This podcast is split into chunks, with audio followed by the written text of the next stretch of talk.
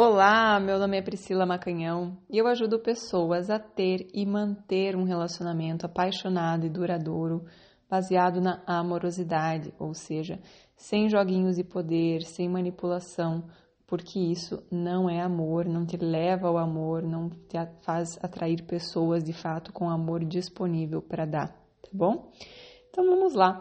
O tema de hoje é Vida profissional está bem, mas a vida amorosa, a vida pessoal está péssima. Será que esse é o teu caso? Uh, será que você é aquela pessoa que foca muito na vida profissional, que a vida inteira focou muito na vida profissional e deixou a vida pessoal de lado? Uh, será que você é uma daquelas pessoas que evitam a vida amorosa?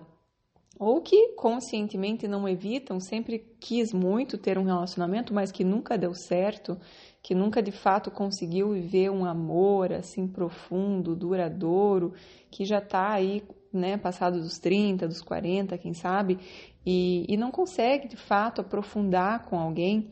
Então, hoje eu quero conversar com você, né? Por que, que algumas pessoas não conseguem ter e manter um relacionamento? Gente, eu tô fazendo isso aqui, é, esse podcast, inspirada em três alunas minhas que eu fiz sessões recentemente, né, alunas do método Deusa do Amor.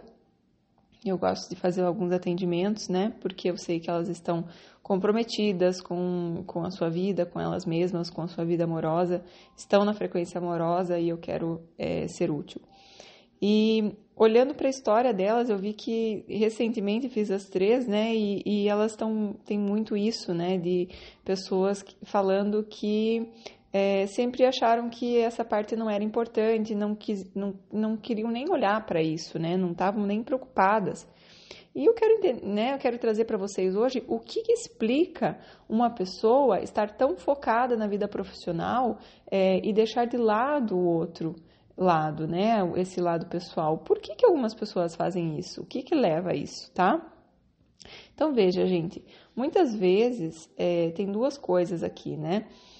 Muitas vezes tem a questão do medo, né? O medo de se colocar vulnerável, o medo de amar, o medo de ser abandonada. Então, como, como eu tenho lá dentro de mim, no meu profundo, esse medo de que amar não é seguro, de que quem sabe lá atrás, quando eu era criança, eu amei os meus pais, né, ou meu pai, ou minha mãe, ou ambos, e às vezes eles não estavam muito presentes, trabalhavam muito, ou às vezes, ah, enfim, não, não dedicavam tanto amor quanto eu esperava, né? E quando eu falo isso, eu não quero dizer que eles não te davam amor, né? Mas como eu sempre falo, as crianças é, querem muito, né? As crianças querem atenção o tempo todo, elas querem amor o tempo todo, querem que só existam elas na, na vida dos pais e às vezes é o amor que eles dão parece que não é suficiente, parece que elas não são tão importantes, parece que elas não estão tendo tanta, tanto reconhecimento, tanta importância.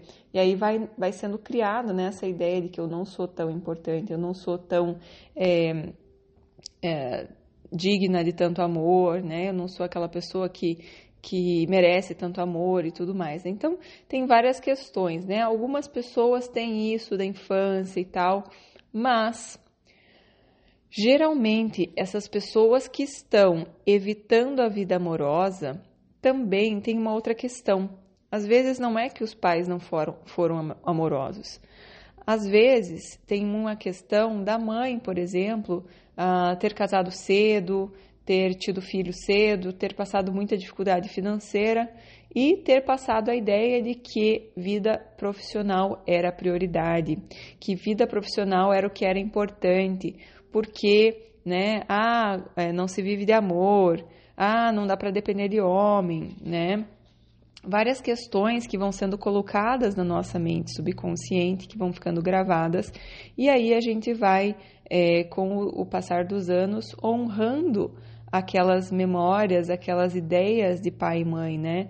Então, a mulher casada e com filho é sinônimo de fracasso, né? Uma das, das, das alunas me falou que ela tinha essa ideia, né?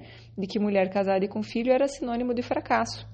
Então, que quando a gente tem uma ideia, né, que vem gravado lá de trás do nosso mapa, é, a gente começa a procurar situações para confirmar essa nossa crença. Então, eu vou começar a olhar para várias mulheres casadas e com filho que eu considero que a vida delas seja um fracasso. Para confirmar essa minha crença, essa minha, essa minha teoria e tudo mais, né? Então é muito importante a gente se dar conta do que de fato está por trás, às vezes, desse nosso evitar a vida amorosa, de não dar prioridade para isso, de nem perceber que isso está acontecendo, né? De nem perceber que eu estou fechando meu coração para amar de verdade. E às vezes, né? A gente fecha muito, muito mesmo o coração e com o passar dos anos vem alguma situação que faz a gente ficar vulnerável, que faz a gente gostar de alguém, né? Por exemplo, no caso de uma das alunas, ela relatou que ela começou falando com um cliente e como na época ele era casado, ela se sentiu é, confortável, né, de conversar com ele, porque sabia que ali não ia dar nada, né, além dele ser cliente, além dele morar muito longe dela, ele era casado. Então, ela foi aos poucos se, se permitindo conversar com essa pessoa, se permitindo abrir o coração dessa pessoa, né? E passaram muitos anos, essa pessoa se separou, é, nada a ver com ela, né? Questões de, do casal mesmo, até porque eles não tinham tanto contato. Uh, e com os anos passando, passando, como ela foi aos poucos abrindo o coração para essa pessoa, por que, que abriu o coração? Porque o inconsciente dela não bloqueou como perigo, né? O que, que é perigo? É aquilo que vai contra aquilo que a minha mãe ensinou, aquilo que eu acredito que é o certo, aquilo que é, eu, eu dou prioridade na minha vida. Então, na minha vida, a prioridade é a vida profissional, profissional que tem que estar em evidência, porque a pessoa que é, casa e tem filho cedo é aquela pessoa que vai sofrer muito, é aquela pessoa que não vai dar certo, é aquela pessoa que vai só uh, ter uma vida difícil. Então, se eu tenho essas crenças né, arraigadas lá da minha mãe, eu vou inconscientemente bloquear qualquer situação onde eu possa estar com uma pessoa que vai querer casar e ter filho. Um relacionamento com uma pessoa de fato amorosa. Um relacionamento que pode de fato dar certo. Eu vou me abrir para quem? Para aqueles que às vezes é, são os cafajestes, né, que não querem nada com nada, que só querem festa, ou não vou me abrir para ninguém mesmo, né, só vou ficar ali focada na minha carreira, focada no meu trabalho e não nem converso com as pessoas, reprimo totalmente os meus sentimentos, reprimo totalmente as minhas emoções, não me permito amar, né, não me permito sentir raiva, não me permito sentir dor, não me permito sentir nada né? Eu vou reprimindo qualquer tipo de emoção porque acessar emoções é perigoso, acessar emoções pode ser difícil, pode trazer sofrimento. Então eu bloqueio tudo isso, tá, gente? Então eu queria trazer esse entendimento para a gente ver o porquê que a gente bloqueia, né? O porquê que a gente, de vez em quando, né? Tem muitas pessoas que estão aí com 50 anos e nunca tiveram um relacionamento amoroso, nunca tiveram uma relação mais profunda, mais duradoura. Por que disso? porque o inconsciente não permite, porque conscientemente eu posso até querer, mas o meu subconsciente me diz: corre que é cilada, corre que é perigo. Então, quando vê qualquer pessoa que tem amor para dar, que tem, né, de fato, um coração amoroso, né, de fato alguém que esteja buscando uh, relacionamento, essas pessoas não lhe atraem, essas pessoas lhe dão repulsa, inclusive. Agora, quando vê uma pessoa que mora muito longe, ou que é casada, ou que não quer nada com nada, aí o coração se abre fácil, porque sabe que esse aí eu não preciso é, me precaver, não preciso fechar meu coração, não preciso evitar, porque essa pessoa não vai é, é, fazer, colocar em risco o que é muito importante para mim. O que, que é muito importante para mim? A minha vida profissional, porque é isso que vai dar orgulho para minha mãe, é isso que vai dar orgulho para o meu pai, né? Então, uma das clientes relatou que é, a mãe dizia, né, que não, não se vive de amor, que uh, não dá para confiar em, não só não dá para depender de homem, né? A gente tem que ser independente. É, o vô dizia que o segundo filho nunca dá certo, então ela era a segunda filha, né? O, o filho mais novo nunca dá certo. E ela era a filha mais nova. Uh, então ela, ela ficou nessa coisa a vida inteira de provar que o vô estava errado, que ela poderia dar certo, de dar, fazer, dar esse orgulho para a mãe de dar certo na vida profissional, né? Já que a mãe tinha sofrido muito essa questão financeira, então ela queria nessa lealdade cega. E eu comentei com ela que a grande questão é que ela fez tudo isso por amor, por ser uma boa menina. Porque tem tanto amor aí no coração dela que ela quer né, retribuir com amor a vida que ela ganhou dos pais, né, desse sistema familiar dela. Então ela quer fazer coisas boas pelo sistema familiar dela, ela quer dar esse amor. Só que o amor da criança, da menina é cego, né? Essa é uma lealdade cega que não consegue ver que às vezes está é, chegou um momento que está se machucando, que não é bem assim, que não precisa ser assim, que eu posso ser é, uma mãe casada e mesmo assim ter uma vida que não é um fracasso, que é uma vida muito feliz.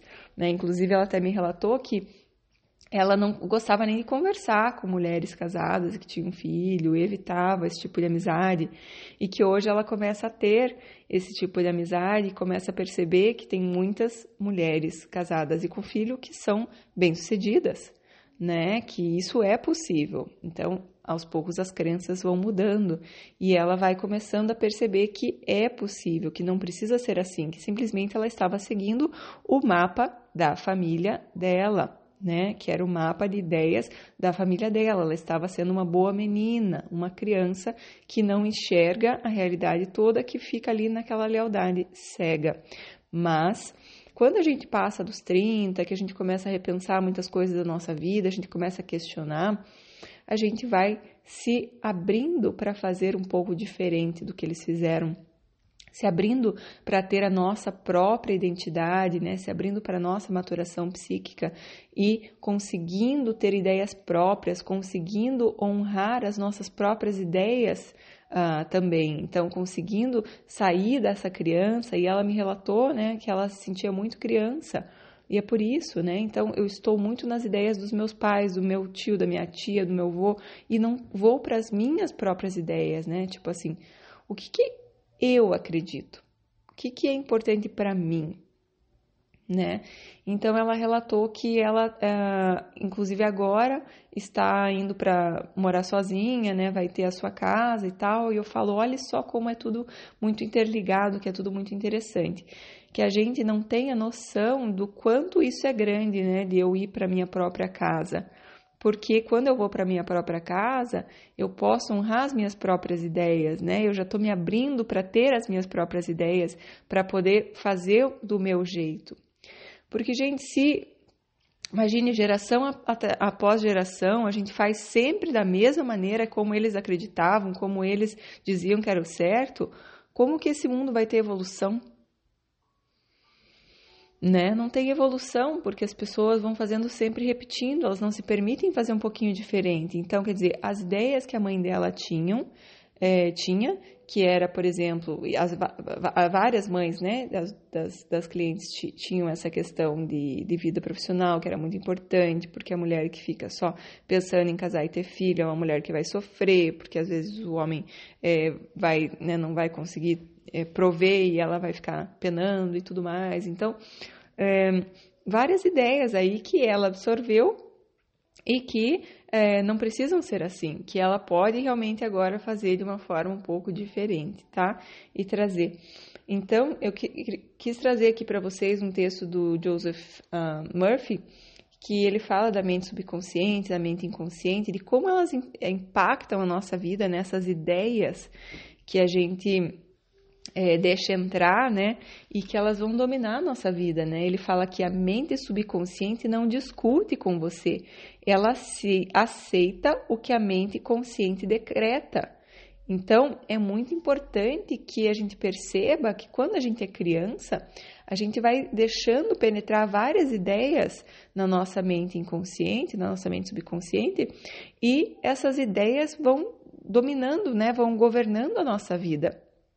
E a gente não percebe, mas a gente vai vivendo de acordo com elas.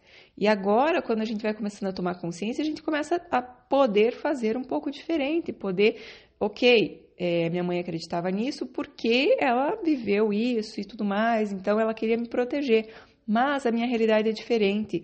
Eu já conquistei várias coisas na minha vida profissional, eu já fiz diferente né, do que ela fez, do que, de começar o foco na, na, na, nos filhos e tudo mais. Então, eu já posso agora, já é permitido para mim fazer um pouco diferente né? Já é permitido para mim focar na minha vida amorosa, já é permitido para mim acessar as minhas emoções, já é permitido viver o amor, já é permitido amar, né? Amar não é ruim, não é, não precisa ser difícil, não precisa ser sinônimo de sofrimento. Amar pode ser leve, amar pode ser gostoso, amar é divino, Amar é a razão pela qual a gente está aqui nesse planeta, aprendendo a amar, né? Nossa evolução está baseada no aprender a amar, aprender a dar amor para as pessoas, aprender a olhar para as pessoas com amorosidade, sem julgamento, entendendo que somos todos parte de um mesmo todo, né? Então a gente conseguir olhar para as pessoas focando nas partes boas delas e não focando nas, nas, dificuldades, nos defeitos, nas, enfim fraquezas, imperfeições, que é o que geralmente a gente faz, né? Então, começar a conseguir olhar para as pessoas com mais amorosidade, e, e, isso é uma coisa que quanto mais a gente faz, mais é, a gente consegue amar, né? E mais a gente fica atraente também para relacionamentos, porque a gente tem aquilo que é o néctar que todo mundo quer, que é o amor de fato, né? Uma das clientes me relatou que ela nunca é, se permitiu ser conquistada por um homem. Ela sempre, ela que conquistava, né? Ela falou que ela sempre esteve muito nessa energia masculina de que eu conquisto, que ela competia até inclusive com o homem. Por que disso? Porque tem medo, né? Porque eu preciso estar no controle, porque eu não preciso, não posso me colocar vulnerável, não posso deixar o amor acontecer na minha vida, porque eu preciso focar aqui em carreira, eu preciso ganhar dinheiro, que isso que é o importante para mim, né? Porque e, e, e, assim não tem nada, a gente não pode julgar, falar, ah, essa pessoa só pensa em dinheiro. Não, não é isso. Isso vem de uma necessidade não atendida, né? Quando a gente olha para para a escala de Mal, a pirâmide de Maslow, né, a gente vê que essa necessidade de, de, de dinheiro mesmo para prover as nossas necessidades, ela é maior mesmo, né, do que a necessidade de afeto. Então, ela vem primeiro. Então, quando a pessoa não teve, né, digamos, a mãe não teve essas necessidades bem atendidas, ela vai transferir para a filha essa dor, esse medo, né, e vai querer preservar a filha, vai querer proteger a filha para que ela não passe a mesma coisa que ela passou. Então, ela vai querer trazer muitas ideias negativas sobre casamento, sobre relacionamento, que às vezes é, vão ficar arraigadas aí, não tem como desligar a chave depois, né? Quer dizer, tem, mas ah, tem que ser consciente. Então, é muito importante que a gente comece a se dar conta de que, peraí, eu estou carregando ideias lá de trás de quando minha mãe passava dificuldade. Não é mais assim. Agora é permitido amar, é permitido é, se colocar vulnerável, é permitido, é, enfim. Então, é, como eu estava falando dessa cliente, da, da, dessa questão da energia masculina, ela falou que ela sempre estava na caça, né? A gente vai para a energia masculina quando a gente tem medo, quando a gente quer se proteger, tá? Então, isso aqui eu achei importante mencionar. Bom, voltando aqui a, ao nosso texto, que eu quero ler para vocês, e depois eu, eu fecho aqui. Ah, diz assim: o subconsciente não pode raciocinar como a mente consciente. A mente subconsciente não tem capacidade para questionar ou contestar o que lhe dizem. Se lhe fornecem a informação errada, ela a aceitará como verdadeira e trabalhará para tornar correta a informação. E também fará sugestões, mesmo as falsas, se materializarem como situações, experiências e eventos.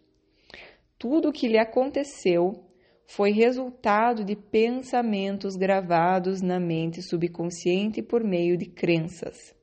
Se você lhe forneceu conceitos errôneos ou distorcidos, é de importância urgentíssima que os corrija. A maneira segura de fazer isso consiste em fornecer-lhe pensamentos construtivos, amorosos, desculpa, construtivos, harmoniosos. Repetidos frequentemente, ela os aceita. Dessa maneira, você pode formar hábitos de pensamento e vida novos e mais sadios, uma vez que a mente subconsciente é a matriz do hábito.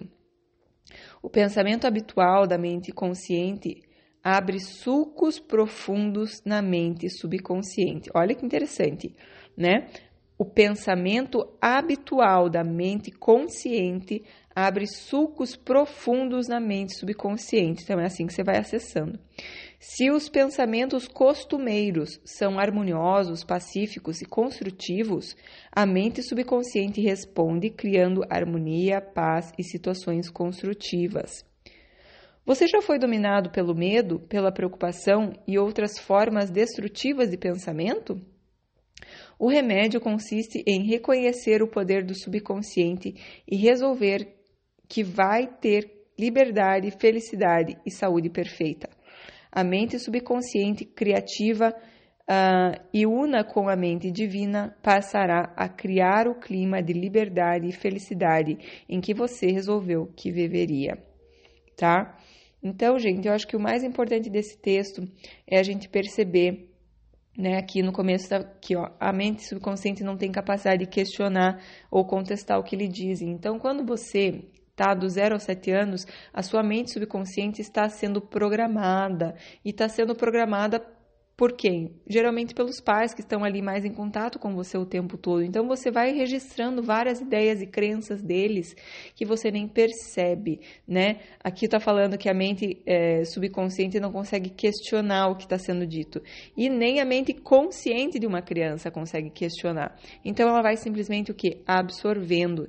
E aí ele fala que se lhe fornecem a informação errada, ela aceitará como verdadeira né? E trabalhar para tornar correta a informação. Então, quer dizer, nós fomos submetidos a ideias, a informações naquela época e muitas vezes estamos é, sofrendo as consequências, não como vítimas, mas assim, sendo influenciados por essas ideias até hoje. E desde que elas estejam te levando para frente, te fazendo bem, ótimo. Só que se você tem alguma questão na tua vida que já você fala assim, peraí, agora já me ajudou, essas ideias me ajudaram bastante na minha vida profissional, mas agora estão me atrapalhando na minha vida amorosa, então chegou a hora de rever algumas ideias, né? Chegou a hora de, peraí, isso aqui realmente era importante por causa disso, disso, disso, mas isso aqui não era bem assim. E aí, como falou aqui, ó, o pensamento habitual da mente consciente abre sulcos profundos na mente subconsciente. Então, você vai abrindo sulcos na mente subconsciente para trocar aquelas ideias. Uh, o remédio consiste em reconhecer o poder do subconsciente e resolver que você vai ter liberdade, que você vai ter felicidade, que você vai ter aquilo que você gostaria de ter, né?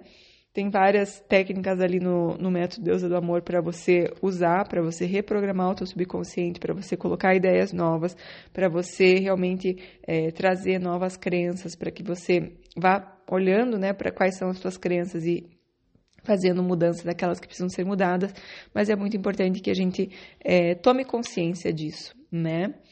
Uh, até voltando aqui na história de uma das, das alunas, ela falou que ela, uma delas, né, falou que teve dois namoros, longos inclusive, uh, mas que ela nunca de fato amou. Ela falou assim: ah, amar é pesado, né? Tipo assim, amar é, é demais, amar é algo muito forte, né? Não me permito isso. E, e então ela, ela falou que ela é, estava com essas pessoas, mas ela nem tinha muita admiração, nem era super apaixonada, não amava a, as pessoas. Por quê? Porque o, o subconsciente dela permitia somente amar pessoas onde ela se sentia é, segura, ou seja, amar não é seguro, amar é pesado, amar é muito difícil, amar pode te, te trazer sofrimento. Então, eu vou para relações onde eu me sinto, de certa forma, no controle, eu me sinto que eles gostam mais de mim do que eu gosto deles, eu sinto que uh, eu sou muito melhor em algum aspecto e que eles vão querer ficar comigo para sempre.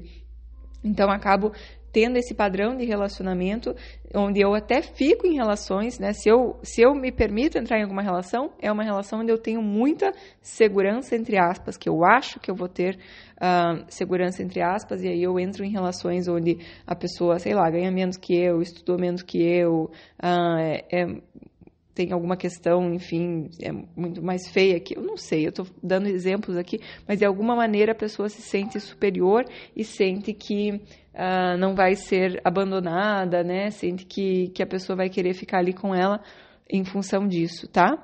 E só que essa é uma falsa segurança. Por que, que é falsa segurança? Porque o homem, para querer estar do teu lado e nunca te abandonar e querer sempre estar com você, ele precisa sentir que ele é homem perto de você, que ele é grande, né? Não maior que você, que ele é grande quando está com você, tanto quanto você, mas que ele é grande, que ele é importante, que ele tem valor, que ele realmente é homem, né? Isso faz um homem querer ficar não o fato dele se sentir pequeno perto de você, que você é muito melhor que ele, que você é muito mais é, boazinha que ele, que você é muito mais generosa que ele, que você é muito mais, né, você dá dinheiro e nem cobra, ou enfim, qualquer coisa assim. Não dá certo isso. O equilíbrio entre dar e receber é fundamental para a relação evoluir. Então, essa falsa segurança é, não deve ser buscada, né? Às vezes a gente busca sem querer, sem saber essa falsa segurança de alguém que ganha menos, de alguém que estudou menos, de alguém que vem é, de uma família que às vezes não tem o pai e a mãe, então é, sente muita necessidade de uma família, e eu tenho uma família e ele fica ali.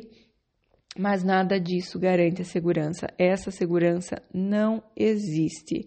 E aí, para fechar, eu quero trazer a uma, uma coisa que sempre as pessoas postam né, por aí, que a águia ela pousa num galho e não é porque ela confia que esse galho nunca vai quebrar, né? Porque a águia é um, uma, uma ave muito pesada.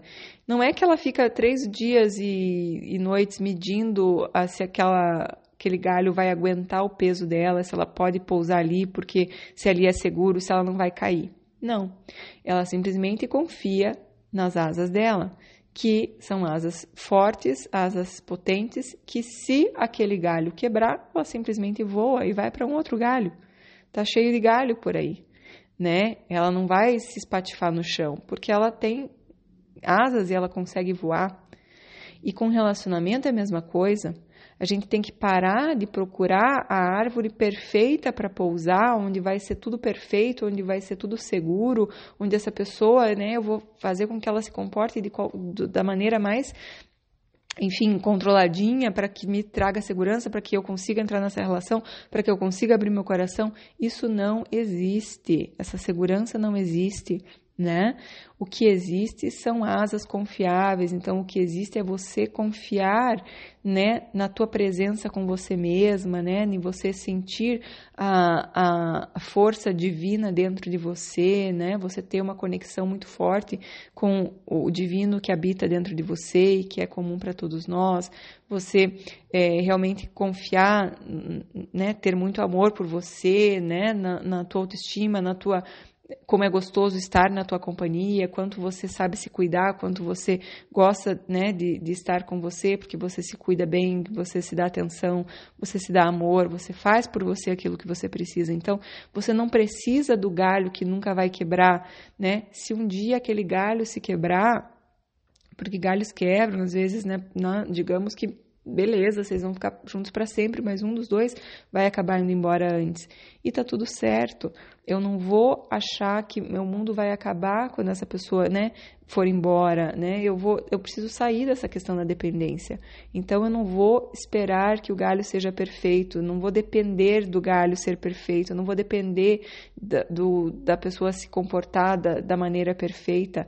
Eu sei que se eu precisar ir embora, eu vou estar bem eu vou conseguir dar conta, eu vou conseguir cuidar de mim, eu vou conseguir seguir adiante, porque tudo está dentro de mim, tá bom? Era essa minha mensagem para hoje. Espero que vocês tenham gostado, que faça aí bem para o coração de vocês e que a gente comece a perceber que essa história de ah, vida amorosa é coisa boba, isso não é importante, é, isso é muito superficial, né? Esse, esse, é besteira, né? Tem bastante. Esses dias até vi uma pessoa falando assim que era era assuntos bobos, né? Tô cansada de assuntos bobos, de problemas bobos e tal. Que coisa séria da vida profissional, né? Tem algo aí por trás e precisa ser olhado. Tá bom, amores? Se foi útil, por favor, compartilhem com os amigos, curtam aí o canal do YouTube Priscila Macanhão e também o Instagram lá Priscila Macanhão, que inclusive hoje eu fiz um post trazendo um mantra aí para você começar a repetir para mudar aí essa situação e partir para essa ideia de que é permitido, de que é seguro, de que é importante, que é algo que, que pode ser olhado e que é permitido, que é gostoso, que pode ser leve e tudo mais, tá bom? É isso aí. Amo vocês. Muito obrigada. Até o próximo podcast. Tchau, tchau.